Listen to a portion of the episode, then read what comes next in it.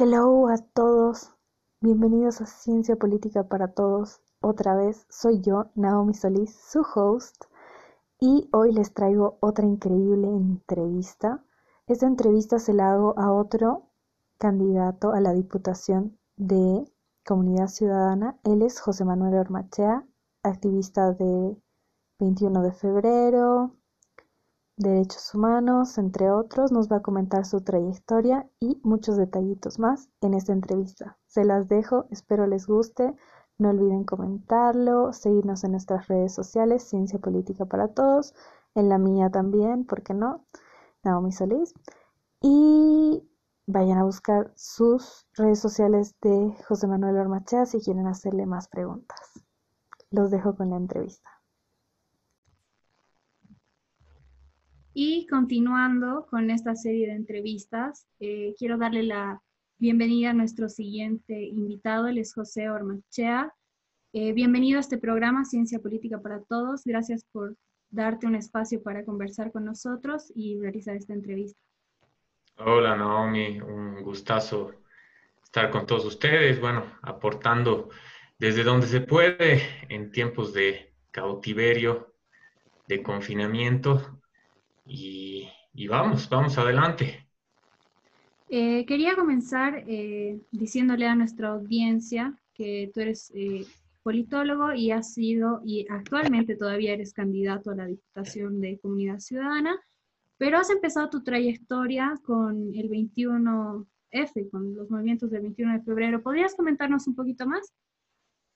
Claro que sí. Mira, tengo una trayectoria muy larga en cuanto a la defensa de la democracia en Bolivia, creo que he empezado sobre todo en la universidad. Ahí han sido los primeros brotes, digamos, de, de estas ganas de que la democracia vuelva a nuestro país, porque me daba cuenta ya al estudiar ciencias políticas de todo lo que, todo lo malo que estaba ocurriendo en tiempos de Evo Morales, veía la injusticia, veía la corrupción, veía el autoritarismo y no me quería quedar con los brazos cruzados y sobre todo no me quería quedar con esa sensación de que mi aporte solo iba a ser en el futuro académico, ¿no?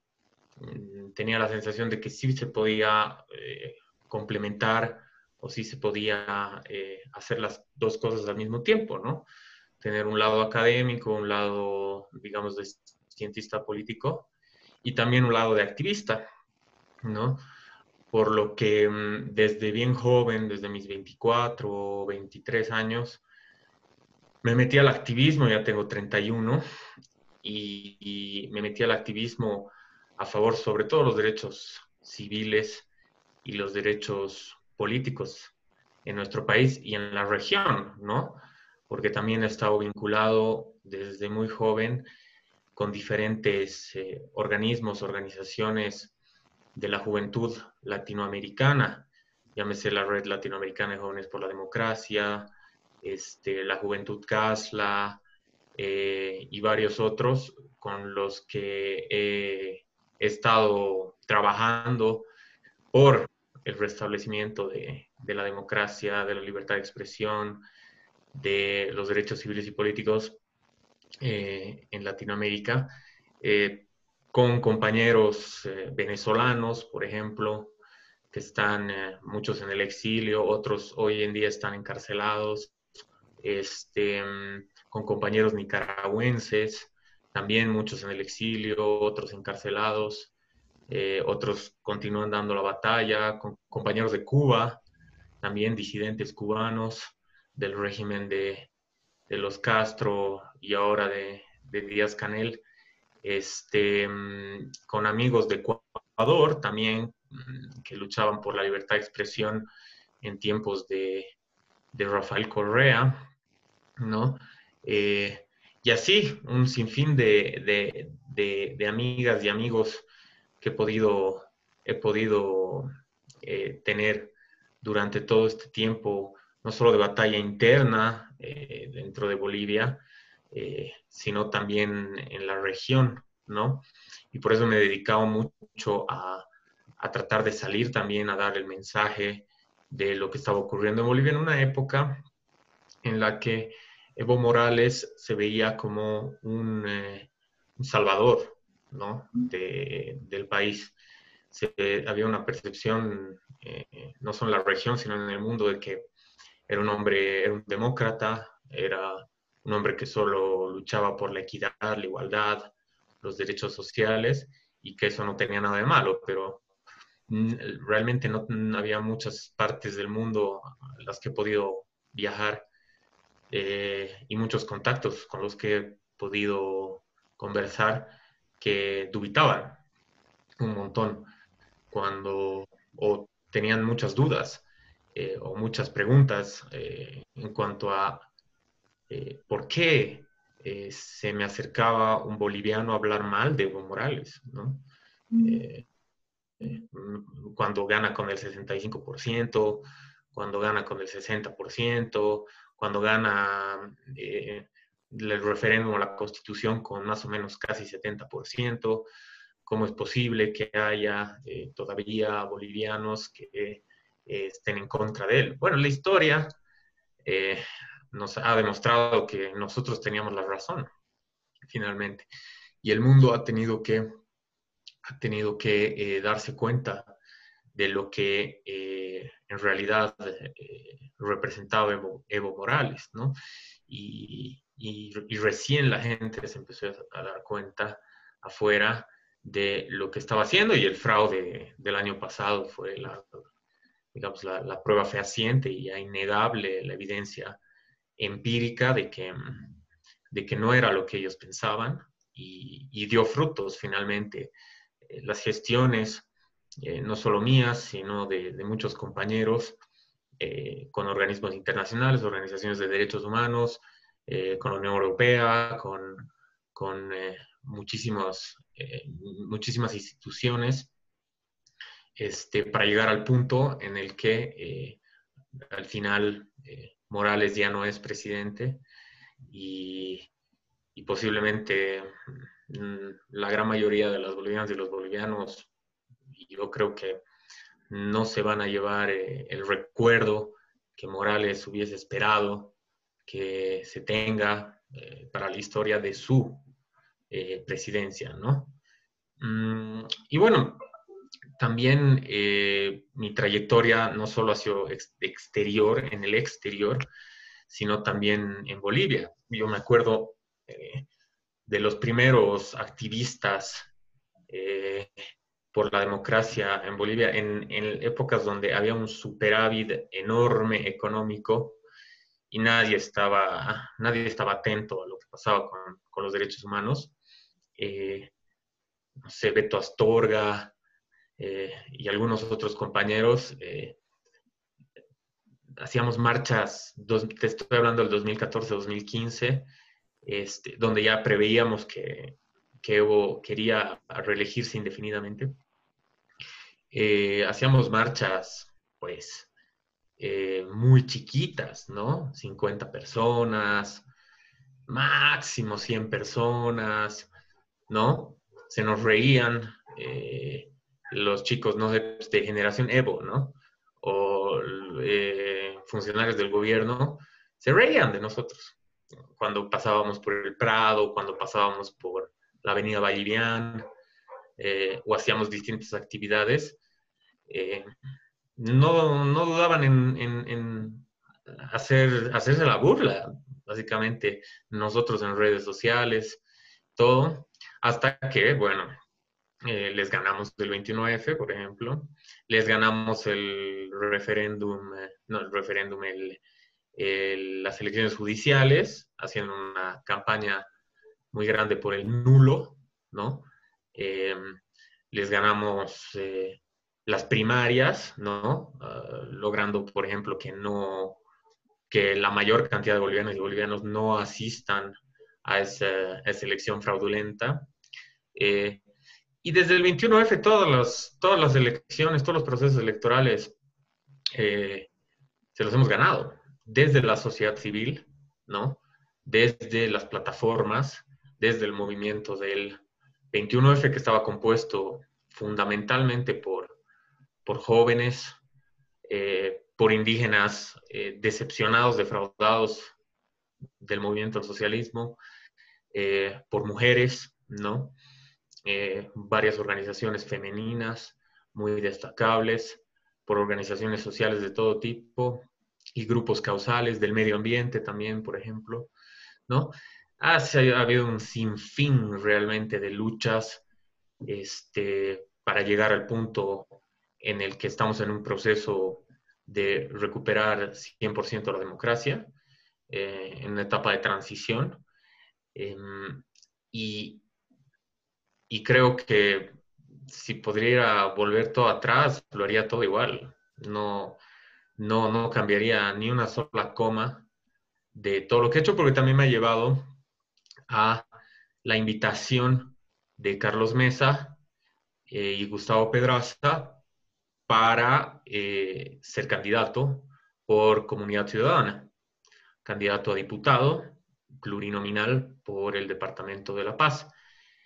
Y yo acepté inmediatamente porque mm, realmente mm, convengo en eh, casi absolutamente todo eh, lo que proponen o, lo, que, lo, que, lo que quieren para el país eh, nuestros candidatos, no solo presidente y vicepresidente, sino también senadores, diputados, en fin, todo el proyecto de comunidad ciudadana, de un gobierno de, realmente ciudadanos, eh, tomando en cuenta que la gran mayoría de nosotros no hemos estado en política antes, eh, venimos de la sociedad civil, venimos de plataformas eh, y de grupos causales como los grupos medioambientales y otros, y realmente creo que es una, es una innovación política muy interesante y de la que estoy infinitamente orgulloso y agradecido de formar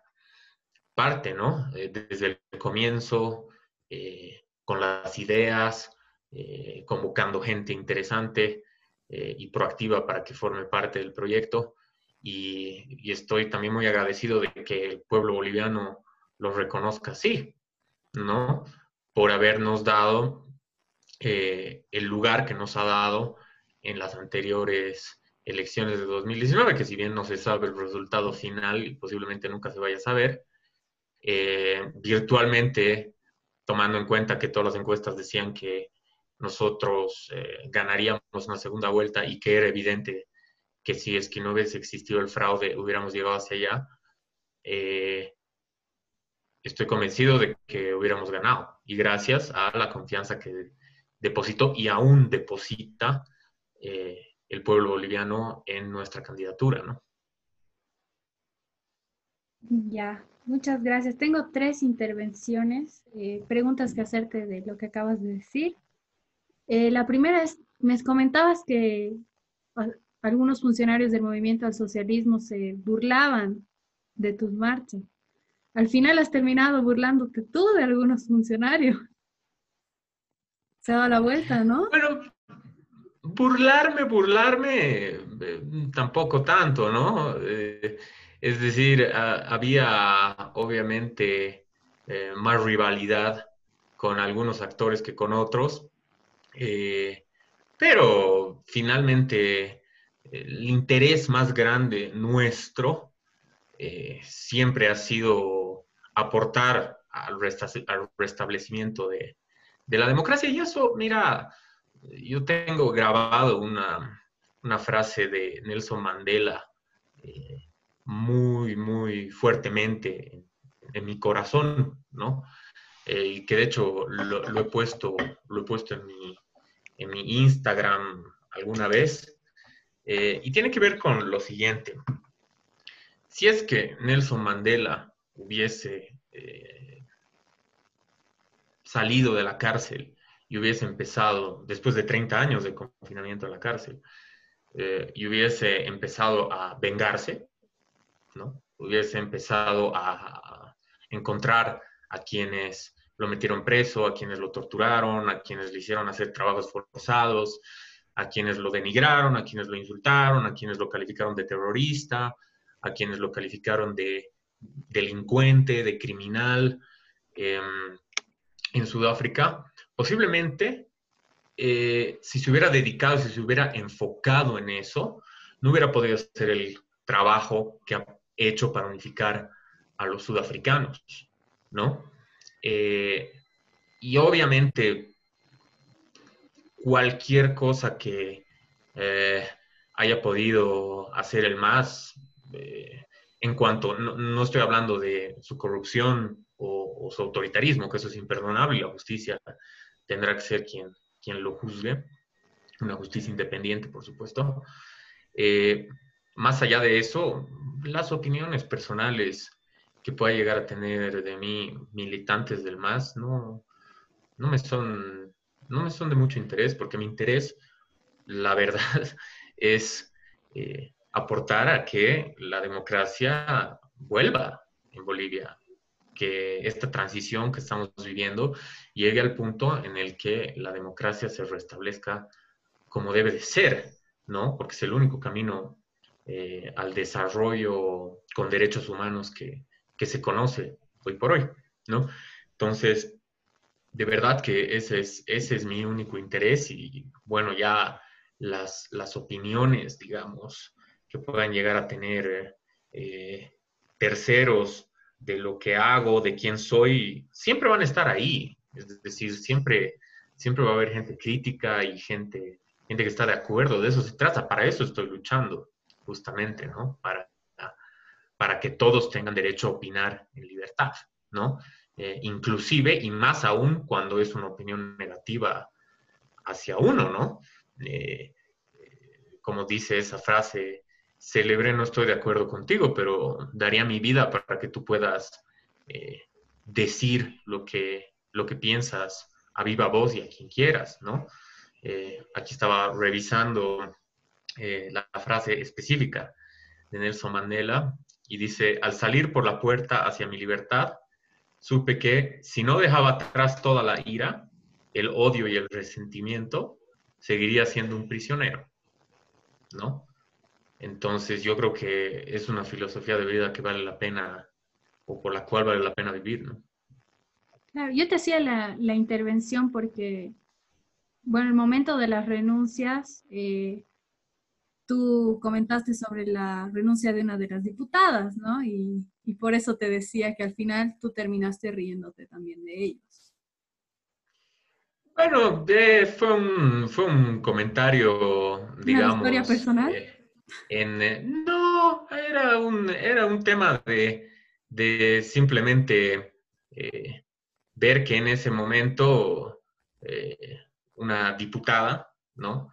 que ha hecho muchos esfuerzos por dañar no solo mi imagen pública, sino de muchos compañeros míos en distintas etapas de la lucha, y que inclusive ha, querido eh, enfrentarse legalmente contra, contra mí y contra, contra otros compañeros, sin, obviamente sin ningún tipo de, asidero y sin ningún tipo de, justificación válida y sin ningún tipo de argumento, eh, estaba presentando su, carta de renuncia eh, al Parlamento, ¿no? Y simplemente destaqué lo, irónico que es o lo paradójico que es que esa persona en particular eh, en esas circunstancias tenga que eh, salir de su cargo, ¿no?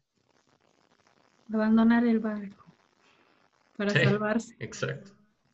Es, es, lo que yo estaba pensando en ese momento, ¿no? los que nunca hemos abandonado el barco, los que nunca hemos nunca hemos dubitado en lo que estamos haciendo y en nuestros esfuerzos por un objetivo, no tenemos nada que temer, ¿no? Y mira lo que pasa ahí. Sí. Ahora, comentabas que te hicieron la invitación para formar parte de la Diputación. Haciendo un poco de, de no sé, imaginando otra realidad. Si es que Carlos Mesa no se hubiera postulado, ¿te imaginas estar trabajando con otro partido en este momento?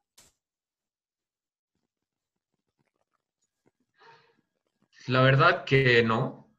La verdad es que mm, yo tengo un compromiso eh, muy importante con comunidad ciudadana desde las ideas, desde la posición ideológica, desde eh, la postura programática, en la cual hemos ayudado bastante también como jóvenes en su, en, su, creación y en el desarrollo de las propuestas este, programáticas que se han hecho a partir del programa de gobierno, eh, a partir de una serie de reuniones que hemos habilitado con, con emprendedores, eh, con jóvenes de la sociedad civil, con activistas, eh, con Carlos, donde se han producido muy buenas ideas que muchas se han reflejado en el programa de gobierno y eso, eso es algo de lo que estamos orgullosos y no, a mí no me gusta especular ni jugar a la futurología en cuanto a qué cuál sería mi, destino, digamos, eh, si es que no estuviese involucrado en el proyecto de comunidad ciudadana eh, en el, y en la alianza en la que estoy involucrado. Prefiero eh, enfocarme en el presente, enfocarme en lo que estoy haciendo, corregir lo que no estamos haciendo bien o lo que posiblemente se perciba que no se está haciendo tan bien y ofrecer siempre eh, la, mejor, eh, la mejor posibilidad, la mejor probabilidad eh, para llegar a ser un gobierno de aquí a no poco, ¿no? Como muchos sondeos prevén hasta el día de hoy o hasta las últimas veces que se han mostrado, ¿no?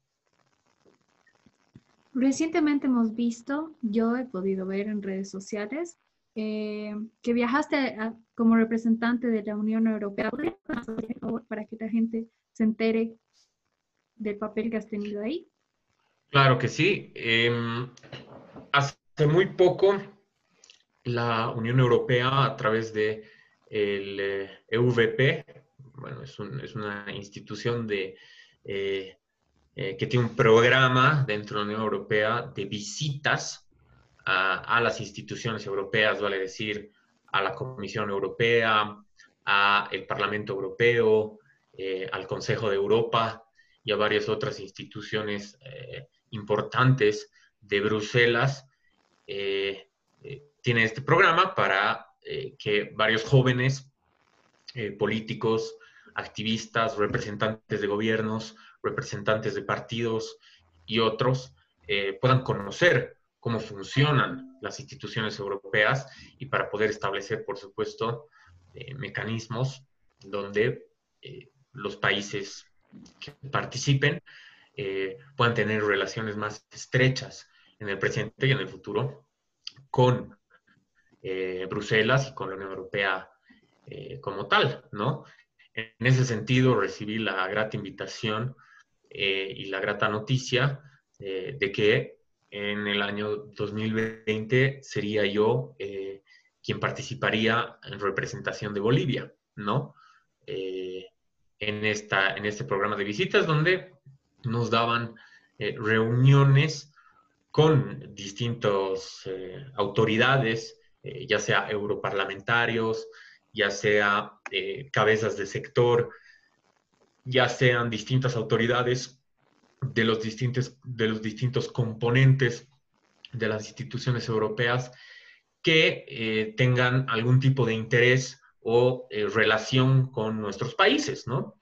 Em, me tocó hablar con varias autoridades que tenían mucha curiosidad, entre ellos europarlamentarios y otros, sobre lo que había ocurrido en Bolivia entre octubre y noviembre del año pasado. Entonces, me tocó eh, explicarles ¿no? A grosso modo, qué estaba ocurriendo, por qué no se debería interpretar como un golpe de Estado, por qué la presidenta Janine Áñez es, efectivamente una presidenta eh, constitucional, ¿no? Eh, y enmarcada en, toda la ley para ejercer ese cargo y también poder ver algunas perspectivas a futuro como el rol de la Unión Europea en el proceso electoral que se viene, ¿no? Que era un tema de discusión eh, muy importante eh, con varios actores en Bruselas, ¿no? ¿Cuál iba a ser eh, la participación efectiva de la Unión Europea en cuanto al proceso electoral, que se ha pospuesto, por supuesto, pero que eh, no debería tardar eh, tampoco en, llegar cuando se acabe la crisis de la pandemia del coronavirus. Y la Unión Europea, por supuesto, y me lo ha manifestado así, tiene mucha disposición de enviar nuevamente un equipo de profesionales y de expertos observadores para que se pueda dar una, una lección libre, universal, transparente, justa, eh, equilibrada, ¿no? Eh, como debe de ser en una democracia y en un proceso de transición hacia una democracia consolidada, como es lo que queremos en comunidad ciudadana, ¿no? Lo que queremos todos los bolivianos. Por supuesto, claro que sí. Y en, y en reflejo de aquello es que nosotros planteamos eh, esta situación, vale decir, en reflejo de eh, lo que quiere eh, la gran mayoría, si no todo el pueblo boliviano, es que siempre actuamos y siempre vamos a actuar. Exacto. Y también has formado parte de otra reunión con el secretario de la OEA esta semana, de semana. ¿Puedes comentarnos sobre eso? Sí, cómo no. Bueno, con el secretario Almagro hemos tenido varios encuentros. Eh, desde el año 2017, donde pude hacer una visita eh, en la ciudad de Washington, D.C., eh, y donde pude manifestarle, obviamente, cuáles eran las implicancias jurídicas del voto del 21 de febrero y por qué la repostulación era de alguna manera inconstitucional, ilegal y legítima, ¿no? desde ahí que he mantenido una, relación grata con, con, el secretario Almagro. Eh, también he tenido la oportunidad de, estar con él eh, en, la, en, la, ciudad de Praga, en República Checa, en el marco del Ford 2000. Eh, y ahora he tenido una reunión vía Zoom, al igual que estamos en este momento haciéndolo, este, con el secretario general, además con el expresidente de Costa Rica y Premio Nobel de la Paz, eh, Oscar Arias, eh, nuestro candidato a la presidencia, el expresidente Carlos Mesa, y varios actores de la sociedad civil, eh, la ciudadanía y la política partidaria juvenil de Latinoamérica, que nos reunió el Instituto CASLA, ¿no? Es una institución, es un think tank, ¿no? que reúne a varios intelectuales y a varios activistas y a varios políticos eh, latinoamericanos en pos de, de, la democracia, el Estado de Derecho y en contra, obviamente, del, del, populismo y el autoritarismo en nuestra región, ¿no? Y ahí, bueno, hemos tenido la oportunidad de conversar varios tópicos, ¿no?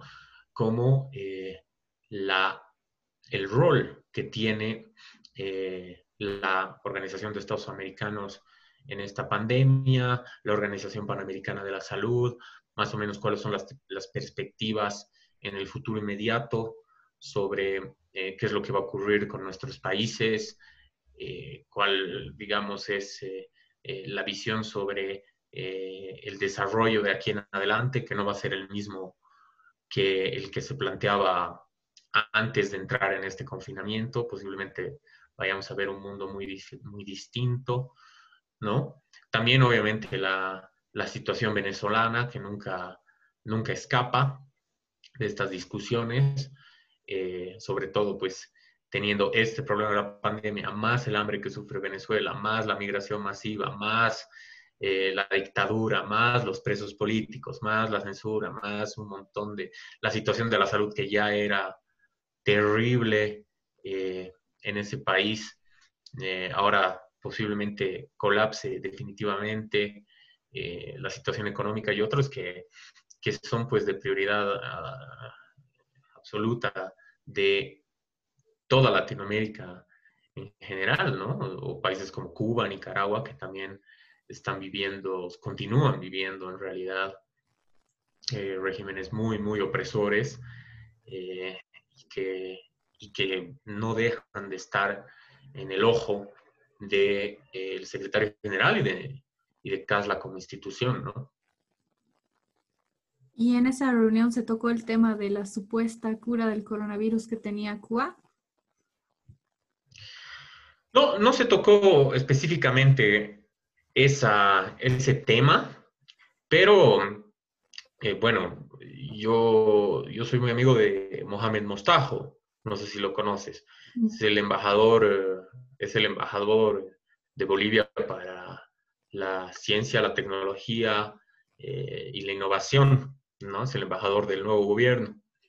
Y él escribía y me explicaba hace varios días atrás, eh, varias semanas atrás, eh, que lo que tiene Cuba es un, un componente que lo desarrollan allá, que no es una cura en absoluto, no, no, no, tiene nada que ver con una cura, no es ni siquiera no está ni siquiera cerca de una cura. Es más, ese componente lo producen en otros países del mundo hace muchos años atrás. ¿Por qué?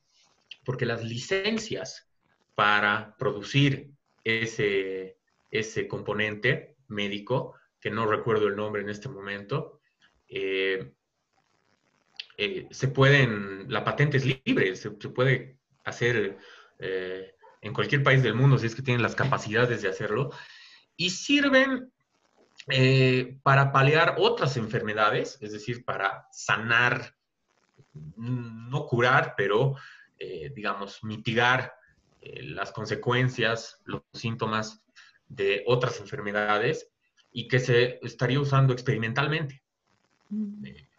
con el coronavirus creo que ha tenido algunos resultados positivos, pero definitivamente dista eh, de ser algo similar a una vacuna o una cura definitiva, como algunos um, elementos, si no me equivoco, el movimiento al socialismo estaban, estaban pregonando, ¿no? Eh, Cuba tiene la cura, es culpa del gobierno o es culpa de Carlos Mesa o es culpa de, de la oposición de haber eh, echado a los cubanos porque si no ya tendríamos la cura. Eso no es verdad. Eso no está ni lo más remotamente cerca de ser cierto. ¿No? Porque este, como te digo, este componente médico desarrollado en Cuba eh, podría llegar a eh, mejorar eh, a los pacientes que tienen sintomatología de coronavirus para que no sufran tanto. Pero una cura no es. ¿Cuál es tu opinión sobre la situación actual en Bolivia? ¿Cómo la ves de aquí y en el futuro también? Bueno, la, situación boliviana se podría desglosar eh, de alguna manera eh, en, en, distintos, en distintos elementos, en distintos aspectos, ¿no? Se puede hablar de, lo político, se puede hablar de lo económico, se puede hablar de lo social, se puede hablar de, varios aspectos que hacen de nuestro país en este preciso momento, ¿no? Pero hay algo definitivo, que es que nos ha tocado una de las mayores crisis eh, de la historia contemporánea de, la humanidad, a nosotros como, como generación, ¿no?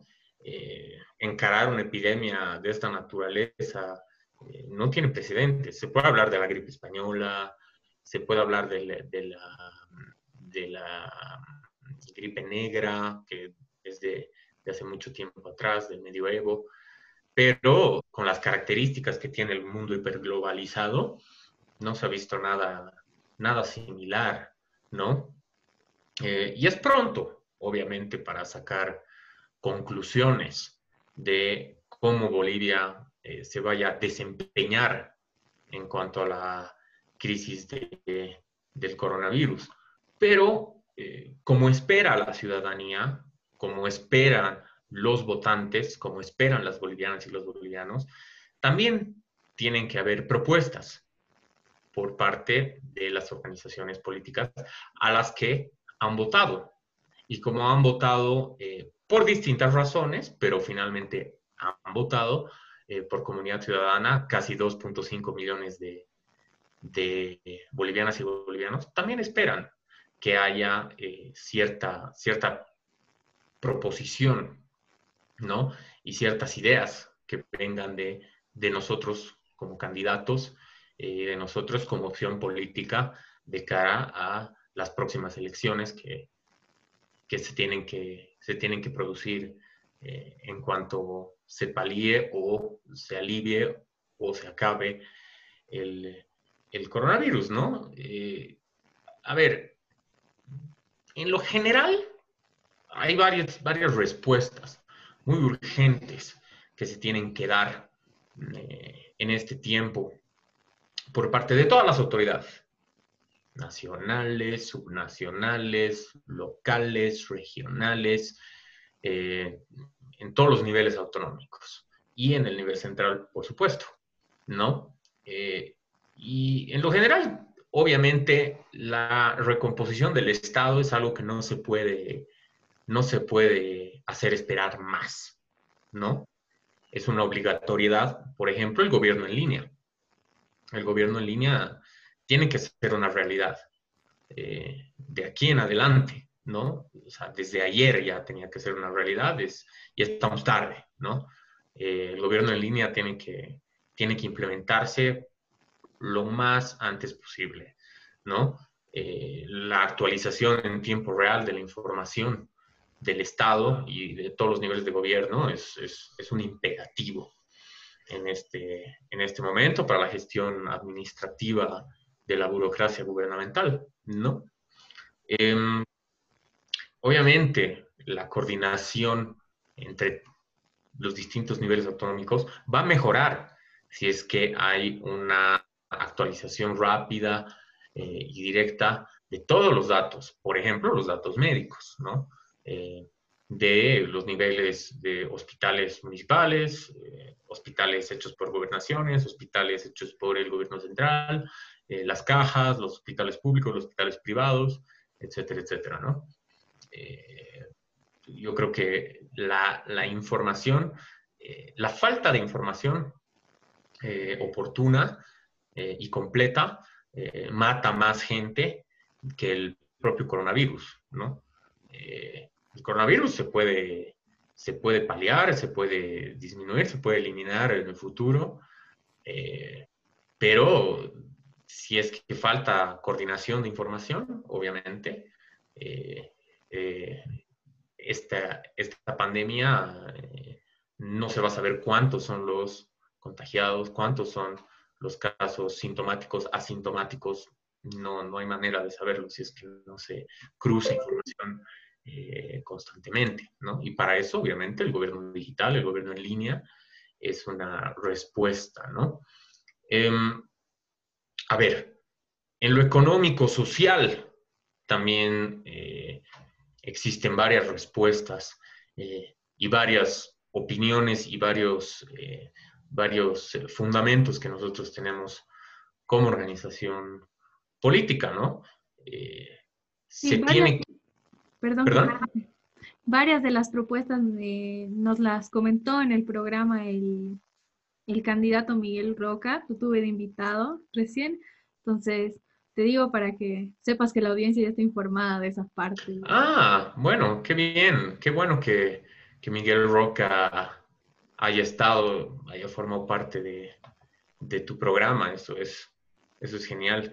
Eh, como te digo, lo económico, en, la educación, en lo social, tenemos varias respuestas que como, como, seguramente, seguramente Miguel lo habrá dicho con, con toda la, especificidad que lo caracteriza, ¿no?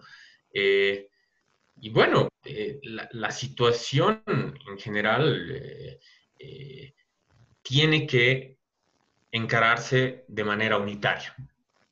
Eso es algo que, se tiene que decir y si Miguel lo ha dicho, muy bien, pero si no hay que repetirlo, ¿no?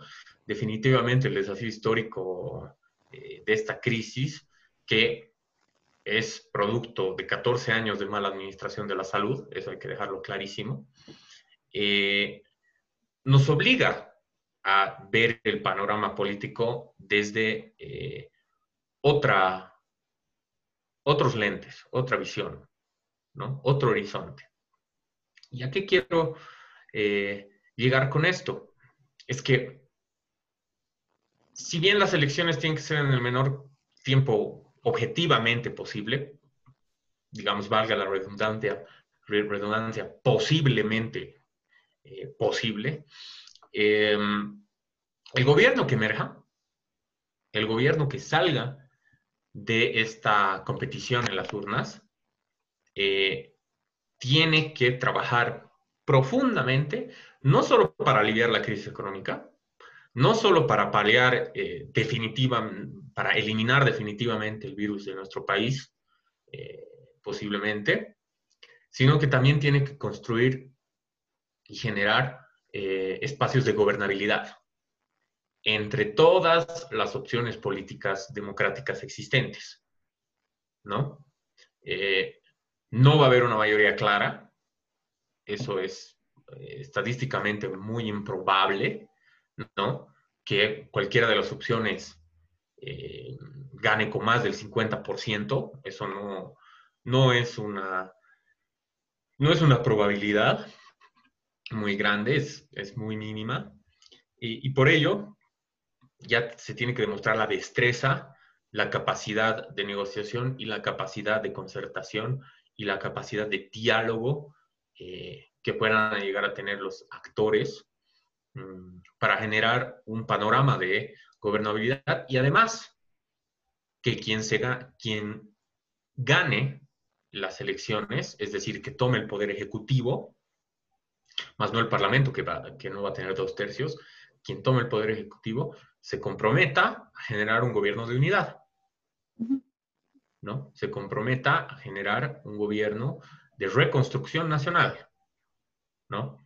¿Por qué? Porque nos van a tocar años, si no décadas, eh, en las cuales la prioridad número uno de los eh, gobiernos va a ser reconstruir la economía, reconstruir las relaciones sociales, reconstruir o repensar o reimaginar eh, la política, la burocracia, la economía, y un sinfín de, temas, la salud, la educación, y un sinfín de temas que, atañen al quehacer político, ¿no? Y eso no se puede hacer eh, definitivamente o no se va a poder hacer en el tiempo que necesita la población de soluciones, porque si no, la crisis nos va a consumir a todos, sin distinción política. No se puede hacer si es que no existe un gran pacto por la unidad de Bolivia y por el eh, sacar de esta crisis que se nos viene indudablemente eh, y sin contemplaciones a nuestro país, a la región y al mundo en general, ¿no? Eh, entonces, lo que nosotros proponemos es que sí se conforme un, un gobierno de reconstrucción nacional, de reconstrucción de la democracia y de unidad entre todos los actores democráticos y todas las fuerzas democráticas eh, de nuestro país, ¿no? Eh, ¿Y para qué eso? Y con esto termino esta parte. Eh, porque me parece que tenemos que dejar de implementar políticas de gobierno para empezar a implementar políticas de Estado, para decir, tener mínimos irrenunciables de todas las opciones políticas centro, con nosotros, izquierda, derecha, eh, todas las eh, opciones existentes, para eh, definir 10, 15, 20 puntos que sean intransferibles, que sean no, no modificables, que sean inamovibles en el tiempo para poder pensarnos como, como nación y como país en los tiempos más difíciles que posiblemente eh, hayamos eh, presenciado en nuestra, en nuestra vida y que vayamos a presenciar en nuestro tiempo, en nuestro corto tiempo de, vida, ¿no? Por encima de la ideología, por encima del partido, tienen que haber metas claramente delimitadas, ¿no? Eh, de, cumplimiento y respaldo obligatorio del conjunto de, las, de las organizaciones políticas, sociales, ¿no? Va a decir sindicatos también, organizaciones sociales y económicas del país, vale decir también empresariado, vale decir eh, eh, productores de todas las escalas, pequeños, micro, medianos, grandes, eh, y de la sociedad civil, por supuesto, ¿no? Los cívicos, los defensores de los derechos humanos como el CONADE y otros, ¿no? Para terminar, eh, José, hay muchas personas, eh, jóvenes en especial, que han perdido la fe en el sistema político. ¿Qué le podrías decir a esas personas para que cambien su parecer y a que necesitamos más acción? que se involucren. Que se involucren. Ah, pueden, obviamente, están en todo su derecho eh, y están en la obligación también de criticar eh, al sistema político, a los actores partidarios, a los actores eh, de las diferentes fuerzas eh, que existen de derecha, de centro, de izquierda y otros, y de tener una desilusión, ¿no? De que no se ha colmado las expectativas de la gran mayoría de, de los jóvenes. Pero yo he encontrado en involucrarme eh, una mejor respuesta que solo eh, quejándome, ¿no?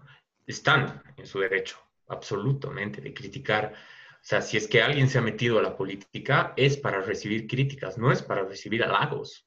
O sea, si te has metido a la política para recibir halagos, estás perdido, porque nunca lo vas a recibir, ¿no? Hagas lo que hagas, digas lo que digas siempre va a haber gente que esté de acuerdo o gente que no esté tan de acuerdo y gente que no esté nada de acuerdo, ¿no? Pero eh, las soluciones se hacen en este momento hasta que no encontremos como humanidad otro mecanismo que ni siquiera se ha pensado, eh, ni siquiera se ha imaginado, es la solución y es la respuesta a las problemáticas más grandes de la humanidad, es la política. Y quien esté preocupado no necesariamente tiene que, tiene que ser un candidato a diputado, no necesariamente tiene que ser militante de un partido o adherente o afín a, un partido o ser funcionario público, no, en absoluto. Eh, la política se ejerce desde la opinión propia, desde la libertad de expresión, la libertad de ideas, la libertad de pensamiento. Em, y mientras todo lo que se critique, todo lo que se diga de cualquier organización política, de cualquier gobierno, venga respaldado con una propuesta o, con, una, con una idea que pueda ser eh, debatible, contrastable, discutible. Argumentada. Eh, argumentable o, o inclusive pensada para poder ser implementada, yo lo encuentro, yo lo encuentro un, buen modo de, poder aportar, ¿no? Háganse escuchar, chicos, vayan hasta donde sus autoridades locales, vayan hasta donde sus federaciones de juntas vecinales, vayan a, eh, a los diferentes eh, hasta ministerios, vayan donde sus diputados uninominales que se, supone los representan y los tienen que escuchar obligatoriamente porque para eso estamos.